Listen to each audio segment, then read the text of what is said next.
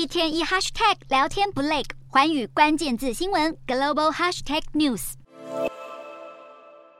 口咬下，顾客露出满意的表情，忍不住一口接着一口。这是东京自由之丘今年二月新开幕的试吃屋，主打提供顾客免费且无推销压力的试吃机会，提高顾客消费意愿。品牌也可以趁机增加曝光度。这间试吃专门店和三十多家企业合作，展示超过一百种商品，包括拌饭酱、调味料、蜂蜜，甚至美酒等等。店家会把顾客试吃完的感想传达给企业，让企业做市场调查，看如何调整商品的口味和价格。店内也提供一些东京不容易购买的地方特产，包括冲绳的香檬果汁、富山特产的香鸭寿司、香川老字号的乌龙面等等。除了造福消费者，配合试吃的企业也更了解顾客喜好，进而提升销售量。因为新冠疫情暂停的试吃推销手法，在疫后卷土重来，希望让顾客买到真正喜爱的商品，业者也可以提升产品品质和销量，打造双赢机会。